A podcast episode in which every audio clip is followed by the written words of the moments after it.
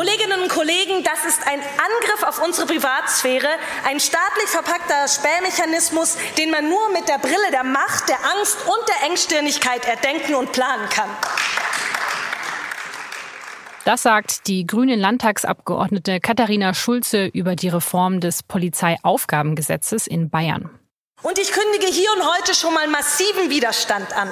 Wir verteidigen unsere Freiheit gegen alle, die sie beschneiden wollen. Gegen religiöse Fundamentalisten, gegen antidemokratische Autokraten und in diesem Falle auch gegen die CSU. Bei Schulzes Rede von Anfang April, da kann einem schon ein wenig unheimlich werden. Sie spricht von der totalen Überwachung aller Bürger, von automatischer Gesichtserkennung und von Verhaftungen ohne konkreten Grund. Der bayerische CSU-Innenminister Joachim Herrmann, der sieht das im Plenum natürlich ganz anders. Seit einigen Wochen haben vor allem Vertreter der Linken und der Grünen und einige andere Gruppierungen eine geradezu unsägliche Desinformationskampagne gegen die Reform des Polizeiaufgabengesetzes begonnen. Es werden hemmungslos Lügen und Unwahrheiten verbreitet.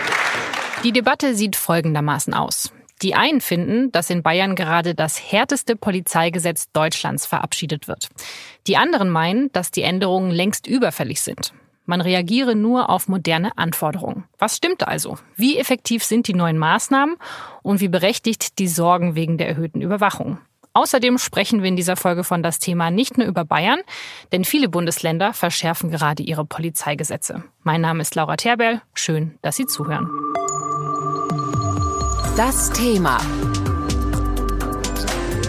Der Podcast der Süddeutschen Zeitung. Ich spreche jetzt mit Lisa Schnell, Landtagskorrespondentin hier bei der SZ. Hallo Lisa. Hallo.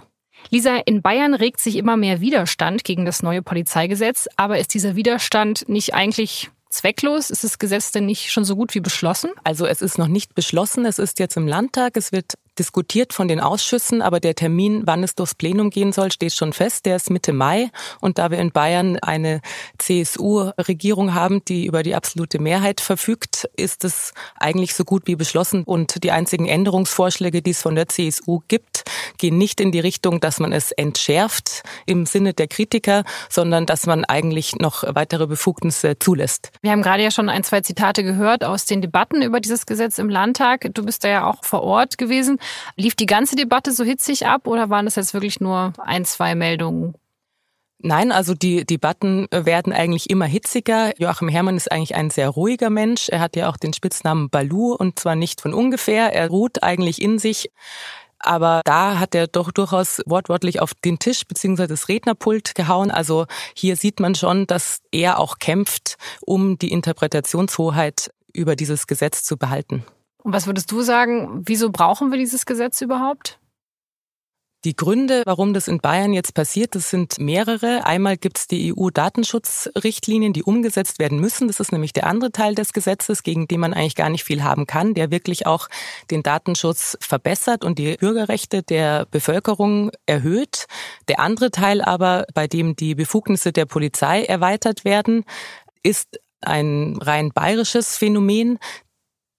Die Staatsregierung beruft sich da auf ein Urteil vom Bundesverfassungsgericht, wo eben schon mal über diese drohende Gefahr gesprochen wurde, allerdings nur im Bereich des Terrorismus, wo Kritiker auch sagen, das berechtigt nicht dazu, das auf alle Befugnisse der Polizei auszuweiten. Wenn ein LKW auf eine Menschenmenge zurast oder wenn sich eine schwer bewaffnete Terrorzelle in einem Haus verschanzt, in solchen Ausnahmesituationen dürfen bayerische Polizisten bald noch mehr Explosivmittel einsetzen als bisher. So wird es zumindest im Entwurf zum neuen Polizeigesetz angedeutet.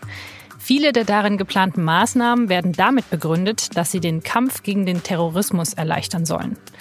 So sollen zum Beispiel bald mehr Drohnen zur Überwachung eingesetzt werden.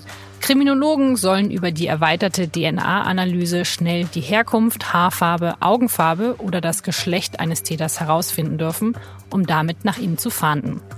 Kritiker stören vor allem zwei Dinge an diesem Gesetz. Erstens, dass nicht der Terrorismus, sondern auch andere kriminelle Aktivitäten mit deutlich verschärften Methoden bekämpft werden sollen. Zweitens kann die Polizei bald noch schneller eingreifen, bevor überhaupt eine Straftat begangen wurde. Bei einer drohenden Gefahr, wie es im Gesetzestext heißt. Sobald die vorliegt und ein Richter sie bestätigt, kann die Polizei also die Online-Daten eines Menschen durchsuchen, seine Post öffnen, über Mobilfunkdaten ein Bewegungsprofil erstellen, eben mit allen neuen und alten Methoden gegen ihn ermitteln.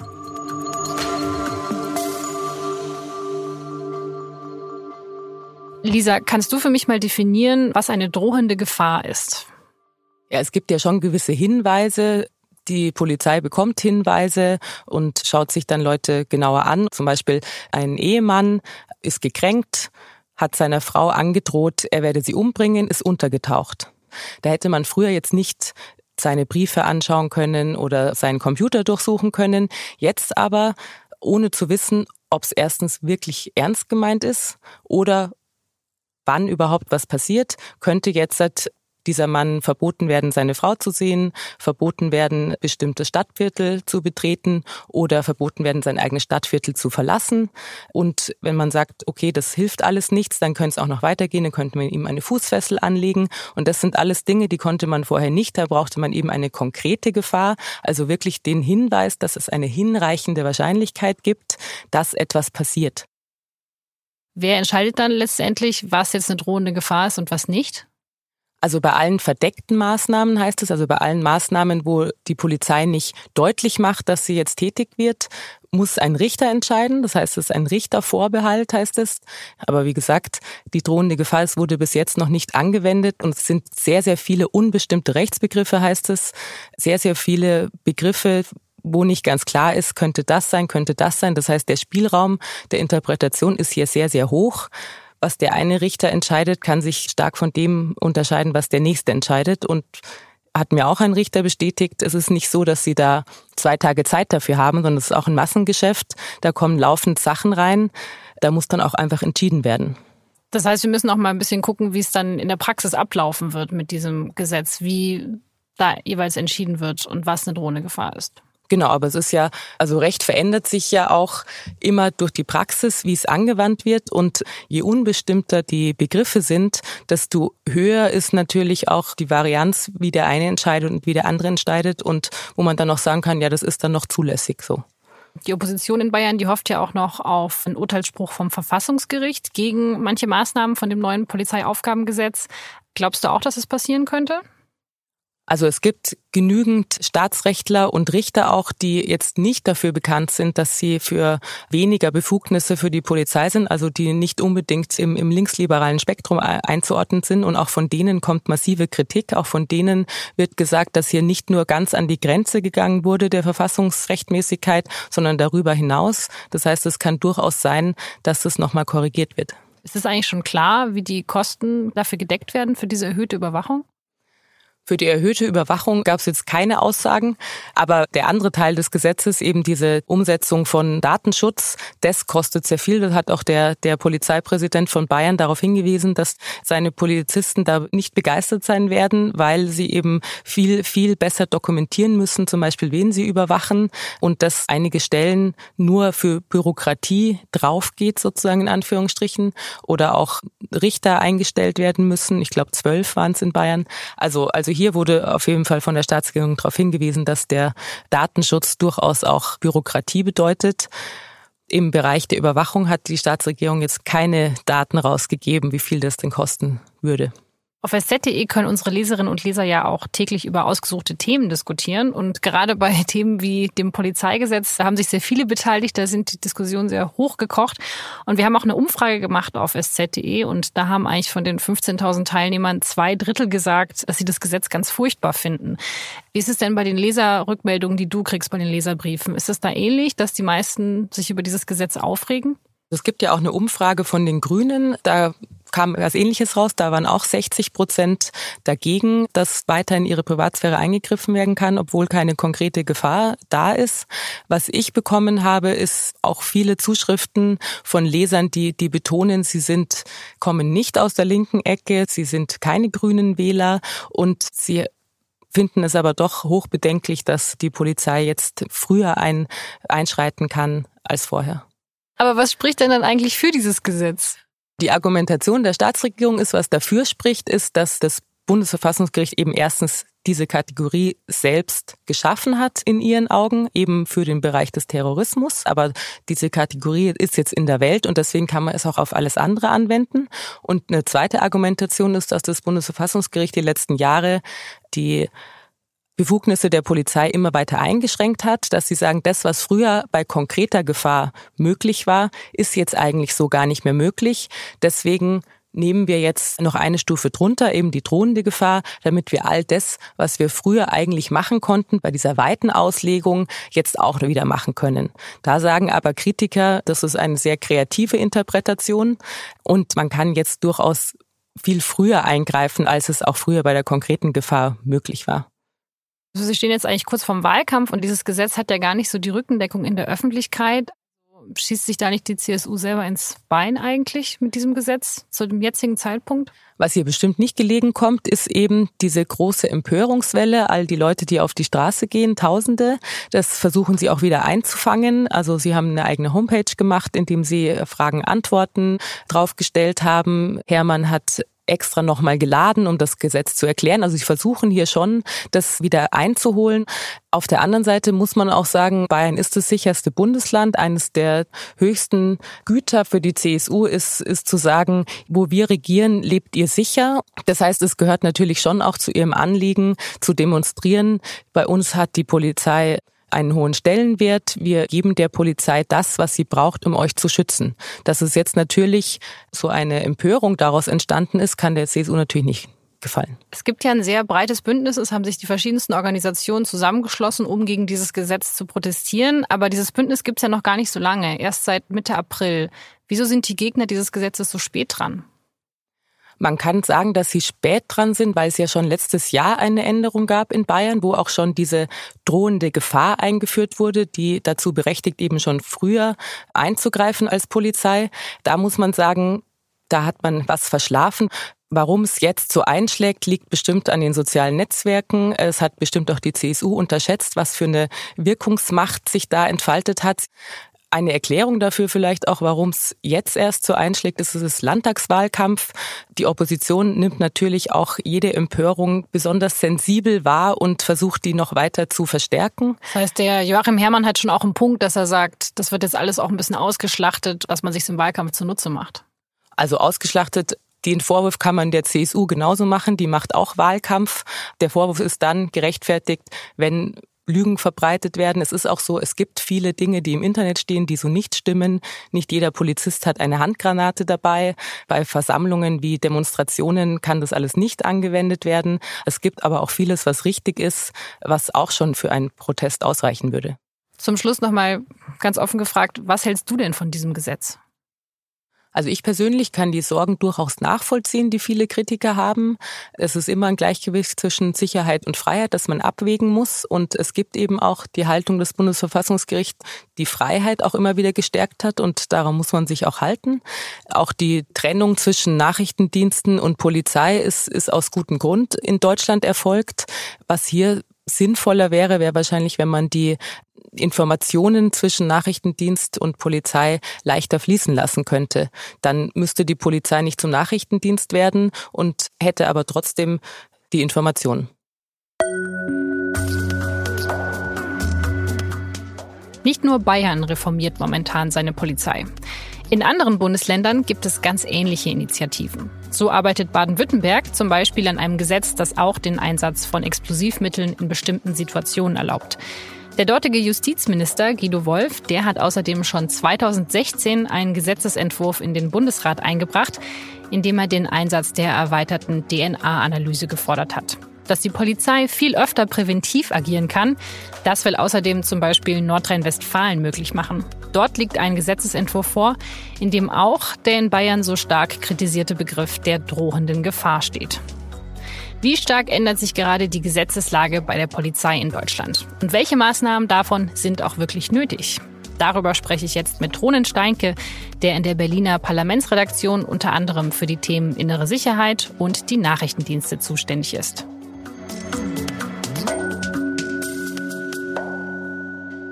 Hallo, Herr Steinke. Hallo, Frau Terwal. Herr Steinke, in Bayern wird ja gerade ein neues Polizeigesetz beschlossen. Darüber habe ich gerade mit Lisa Schnell gesprochen. Und es das heißt immer, es ist das härteste Polizeigesetz Deutschlands. Stimmt es denn überhaupt? Das kann man so sagen. Es ist am weitestgehenden darin, dass es die Eingriffsschwelle absenkt. Also die, die konkrete Gefahr, die bisher als zentraler Begriff im Polizeirecht dafür steht, wann darf die Polizei in Grundrechte einer Person eingreifen, die wird abgesenkt.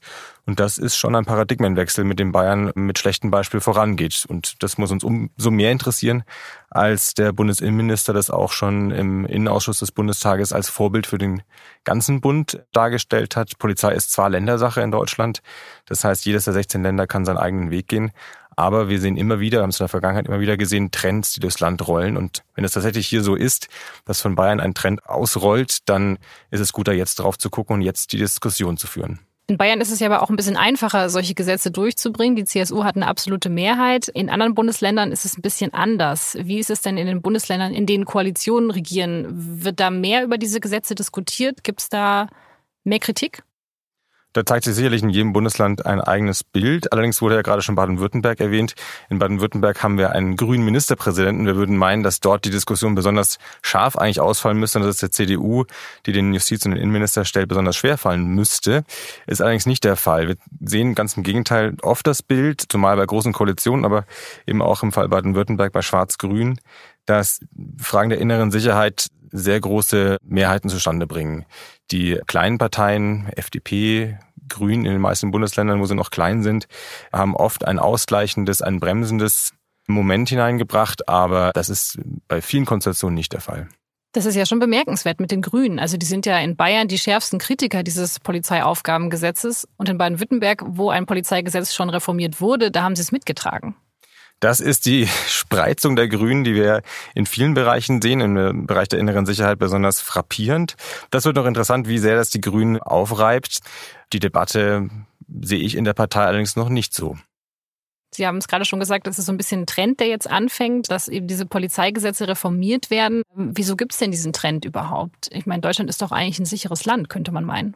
Deutschland ist in der Tat ein sicheres Land, ist auch ein Land, was sicherer wird, ganz im Gegenteil zur allgemeinen Wahrnehmung. Aber es ist ein Land, das ist vielleicht ein bisschen eine Paradoxie unserer Zeit, in dem das Sicherheitsgefühl erodiert. Die Menschen sind verunsichert, obwohl sie angesichts der nackten Zahlen nicht sein müssten. Es gibt da verschiedene Erklärungen dafür man geht davon aus, wenn man sich so die historische Entwicklung ansieht, seit den 90er Jahren hat dieses Unsicherheitsgefühl um sich gegriffen, dass es auch mit einer eigentlich ökonomischen Verunsicherung zusammenhängt. Also seitdem sich die sozialen Sicherungen eigentlich auflösen, seitdem diese Sicherheitsnetze löchrig werden, seitdem sehen sich die Menschen umso mehr nach einfachen Sicherheitsantworten. Vielleicht aber ist es ein Placebo. Denn natürlich wird eine härtere Polizei diese Unsicherheit nie beseitigen können. Das heißt, die Polizei reagiert gar nicht auf wirkliche Unsicherheit, sondern nur darauf, dass sich die Bevölkerung unsicher fühlt. Also sicherlich gibt es neue Bedrohungen, die es vor 20 Jahren noch nicht in der Form war. Natürlich der dschihadistische Terrorismus. Aber es gibt auch sehr viele Konstanten. Die Einbruchsdiebstähle beispielsweise, die vor ein, zwei Jahren uns sehr groß verunsichert haben und große Debatte bestimmt haben, sind auf dem niedrigsten Stand seit 20 Jahren. Der Polizeipräsident von München, der ein sehr nachdenklicher Polizeipräsident ist und der hat das auch mal thematisiert auf einer Polizeikonferenz, der hat die These, dass durch die Informationsflut und durch die Komplexität der Welt das Gefühl der Bedrohung deswegen wächst, weil uns also auch ferne Straftaten, die vielleicht ein Einzelfall in einer anderen Stadt sind, plötzlich sehr nahe werden können. Es gibt jetzt Videoaufnahmen, es gibt sozusagen Gesichter zu den dürren Polizeimeldungen, berühren uns viel mehr und wenn solche Meldungen auf uns in einer Vielzahl einprasseln, belastet uns das psychisch viel mehr und macht uns vielleicht auch mehr bereit, der Polizei mehr Befugnisse zu geben, härter zuzulangen. Obwohl wir es eigentlich gar nicht brauchen. Das ist sicherlich ein, ein Element des Irrationalen, wie vielleicht bei jeder Angst, was da eine Rolle spielt. Ich denke, die Verantwortung von Politik muss es sein, da ein bisschen für Rationalität, für Ruhe zu sorgen und nicht den Leuten nach dem Mund zu reden, sondern eher ja, aufzuklären. Dann nochmal ganz konkret gefragt, glauben Sie, dass diese ganzen Gesetzesänderungen Deutschland sicherer machen? Das ist jetzt konkret im Beispiel der Absenkung der Hürde von konkreter Gefahr zu drohender Gefahr eine Frage, auf die man keine seriöse Antwort geben kann. Und das ist genau das Gefährliche an dieser Gesetzesänderung. Prävention ist immer etwas Gutes und äh, Delikte zu verhindern ist auch immer etwas Gutes. Da wird nicht nur die Polizei selber sich das wünschen, sondern auch die Bürger werden sich das wünschen. Was man sich nur immer vergegenwärtigen muss, ist, dass die Polizei eben auf Gefahren reagiert, also auf Prognosen, dass da möglicherweise Delikte begangen werden könnten und dass bei diesen Prognosen auch viele Fehler geschehen und je einfacher es ist, solche Prognosen anzustellen, jetzt in Bayern ist der Versuch, das sehr, sehr viel einfacher zu machen, desto mehr Fehler werden dabei auch begangen und desto mehr unschuldige Personen, von denen in Wahrheit keine Gefahr ausgeht, werden mit in ihren Grundrechten beeinträchtigt. Sie haben vorher schon erwähnt, dass daraus auch ein Trend werden könnte, dass eben sozusagen Bayern mit dem neuen Polizeiaufgabengesetz so eine Vorbildfunktion haben könnte. Der neue Bundesinnenminister Horst Seehofer, der kommt ja auch aus Bayern und der möchte auch mehr für die Polizei tun. Das hat er schon in seiner ersten Rede im Bundestag angekündigt. Wir werden auch Schluss machen mit äh, ungleicher Sicherheit, abhängig von Längen und Breitengraden, indem wir ein Musterpolizeigesetz für ganz Deutschland schaffen. Ein starker Staat wird ferner gelingen mit zeitgemäßen Fahndungs- und Ermittlungsinstrumenten. Das BKA als zentrales Datenhaus, also das Bundeskriminalamt im polizeilichen Informationsverbund, werde ich weiter vorantreiben. Seehofer fordert ein Musterpolizeigesetz. Was bedeutet das denn genau? Also der Bund hat keine Zuständigkeit, der Polizei Vorschriften zu machen. Polizei ist Ländersache. Ein Musterpolizeigesetz ist eine Art Empfehlung, die durch eine Kommission beispielsweise von Professoren, von Fachleuten auf Bundesebene ausgesprochen werden kann und jedes Bundesland kann sich entscheiden, dem zu folgen oder nicht. Das gab es in den vergangenen Jahren schon mal. Das letzte Musterpolizeigesetz wurde dann, glaube ich, von 10 von 16 Bundesländern freiwillig übernommen aber jedes hat dann auch die Freiheit, einzelne Dinge anders zu regeln. Wenn also jetzt ein neues Musterpolizeigesetz initiiert werden soll, dann ist es ein Versuch, einen Impuls in die Diskussion reinzugeben, der ein bisschen mehr Homogenität schaffen soll. Und das ist erstmal auch gar nichts Verkehrtes. Wir haben 16 Bundesländer, die unterschiedliche Voraussetzungen beispielsweise für Fahndungen haben, für Abhörmaßnahmen. Und wir haben allerdings keine Welt mehr, in der Kriminalität sich an Landesgrenzen hält. Die Idee eines föderalen Polizeiwesens die sozusagen in der Geburtsstunde der Bundesrepublik angelegt war, die basierte noch auf der Vorstellung, dass sozusagen eine Diebesbande, die in einem Stadtviertel verhaftet ist. Oder dass ja jemand flieht, dann flieht er vielleicht in den Nachbarort. Die Mobilität ist heute eine ganz andere. Auch die Kommunikation, also die sozusagen Vernetzung von Kriminellen untereinander, das ist heute eine Selbstverständlichkeit, dass da Kilometer gar keine Rolle mehr spielen. Also ich glaube, da ist ein, das ist ein Gedanke, der ist richtig, der ist auch sagen von parteilicher Couleur äh, unabhängig, wird er immer wieder vorgebracht. Entscheidend wird sein, welchen Geist dieses Musterpolizeigesetz hat, ob das eins ist, und das steht, glaube ich, leider zu befürchten, was sich an dem Ungeist des bayerischen Polizeiaufgabengesetzes orientiert, oder ob da ein etwas maßvollerer Geist kommt. Vielleicht überrascht uns Herr Seehofer, es wäre sehr zu wünschen. Aber daran muss sich dann keiner halten. Also andere Länder müssen jetzt nicht sagen, okay, wir machen das gleiche Gesetz wie in Bayern. Die können auch sagen, was ist das denn? Machen wir ganz bestimmt nicht. Es wäre ein subtiler Druck, aber sicherlich kein rechtlicher Druck. Jedes Bundesland könnte sagen, da machen wir nicht mit und da würden mir auch gleich welche einfallen, die das mit Sicherheit tun würden. Denken Sie an Berlin, was von Rot-Rot-Grün regiert ist, was in der Sicherheits- und Innenpolitik selbstbewusst eigenen Weg geht in den vergangenen Jahren. Ich würde mir vorstellen, dass die beispielsweise sich dem nicht fügen. Das wäre vielleicht auch ganz interessant. Also wer sind denn jetzt die Bundesländer, die alle gerade so ein bisschen in die härtere Richtung gehen und wer, wer ist auf der anderen Seite sozusagen? Der Trend geht nirgendwo in Richtung weniger Härte. Das, glaube ich, ist schon mal wichtig festzuhalten. Die vorpreschenden Länder sind Bayern, Baden-Württemberg. Es gibt einige in der Mitte. Niedersachsen beispielsweise reformiert auch gerade sein Polizeigesetz. Es ist alle paar Jahre zu beobachten, dass so eine, eine Reformwelle durch die Bundesländer ähm, rollt. Und jetzt haben wir wieder so eine Welle ausgelöst, zum Beispiel dadurch, dass neu über Online-Überwachungen nachgedacht wird und in vielen Bundesländern der Wunsch besteht, dass man sich da rechtlich besser aufstellt. Aber auch dadurch, dass der Begriff des Gefährders, also aus der Terrorbekämpfung ein Begriff, dass der jetzt überall in die Polizeigesetze verankert wird. Also es gibt viele Anlässe und diese Anlässe treiben eigentlich überall die Polizeigesetze eher in Richtung mehr Eingriffsbefugnisse und mehr Härte. Das ist ja eigentlich eine total zentrale Frage. Umso komischer finde ich es irgendwie so ein bisschen, dass es auf Länderebene entschieden wird und für mich jetzt persönlich auch kein Thema ist, mit dem irgendwie Wahlen entschieden werden.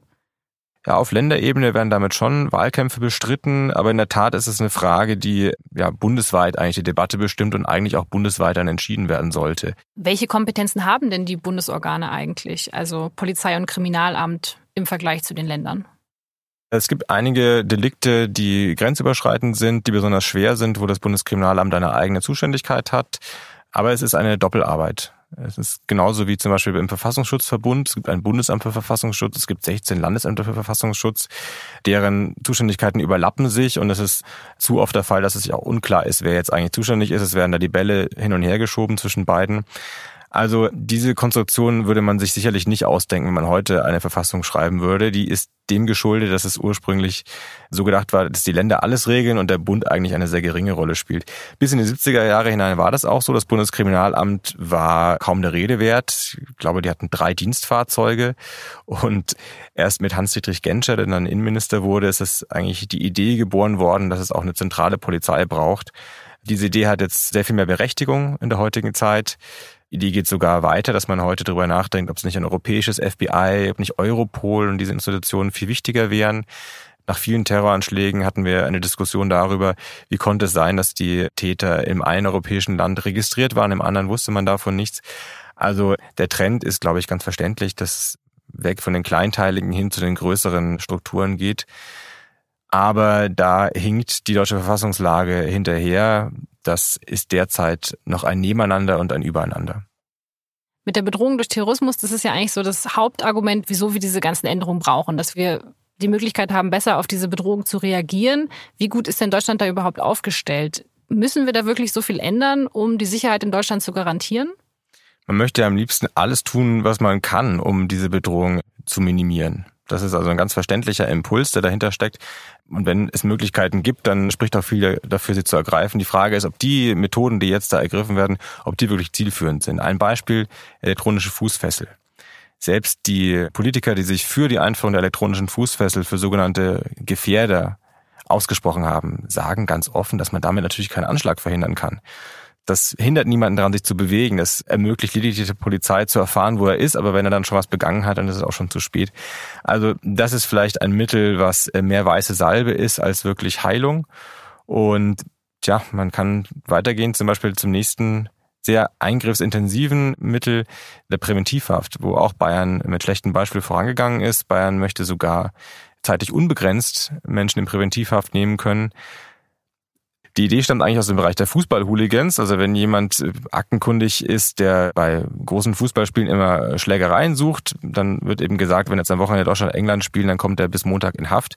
Aber bei mutmaßlichen islamistischen Tätern, die gar keinen Anlass brauchen, die also bei zu jeglicher Tag- und Nachtzeit auch nicht an nur an speziellen Orten, sondern sozusagen bei denen es geradezu zum zum Tatmuster gehört, unerwartet zuzuschlagen und weiche Ziele, also überall im Land zuzuschlagen, ja, wann will man die denn wieder rauslassen, wenn man sie einmal reinsteckt? Also anders als beim Länderspiel, wo der äußere Anlass dann wegfällt und wo dann der Mensch wieder rausgelassen werden kann, haben wir hier eine Situation, wenn man sich darauf einmal einlässt und in Bayern, wenn wir das, es steht zu befürchten, bald erleben, wird es sehr schwer sein, die wieder rauszulassen. Und da begeben wir uns auf eine ganz, ganz schiefe Bahn, rechtsstaatlich, wo nur zu hoffen ist, dass das Bundesverfassungsgericht sich zeitnah mit dieser Frage beschäftigt und dem einen Riegel vorschiebt.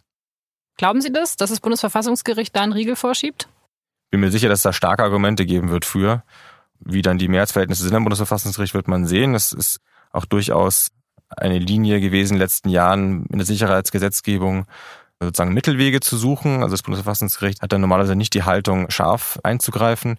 Aber es wäre sehr zu wünschen, dass zumindest bei solchen Auswüchsen wie der unbegrenzten Präventivhaft rote Linien gezogen werden. Zur Terrorismusabwehr gäbe es denn etwas, was man machen könnte, was wirklich was bringt? Das ist die große Frage, was, äh, was braucht man zur Prävention? Dann kann man sich die Biografien anschauen der, der Täter, die in den vergangenen Jahren zugeschlagen haben und wird Gemeinsamkeiten feststellen. Es sind junge Männer, in aller Regel, die an einer bestimmten Perspektivlosigkeit, zumindest aus ihrer Sicht, leiden, die mit ihrem Leben äh, frustriert sind. Und dieser Frust gärt so lange, bis er zu Hass wird und bis er sich ein Feindbild sucht und dann explodiert darauf mit mehr Härte reagieren zu wollen, ist eine Sache, aber wenn man die Wurzel des Problems eigentlich in den Griff bekommen möchte, dann nur über die weichen Methoden, mehr Bildung, mehr soziale Leistungen, ja, mehr Perspektiven zu schaffen. Aber wenn jetzt ein Anschlag passiert in Deutschland, dann wird der Innenminister kritisiert und nicht der Bildungsminister. Tja, vielleicht sollten wir dennoch daran denken, langfristig auch den Bildungsminister da zu Rate zu ziehen.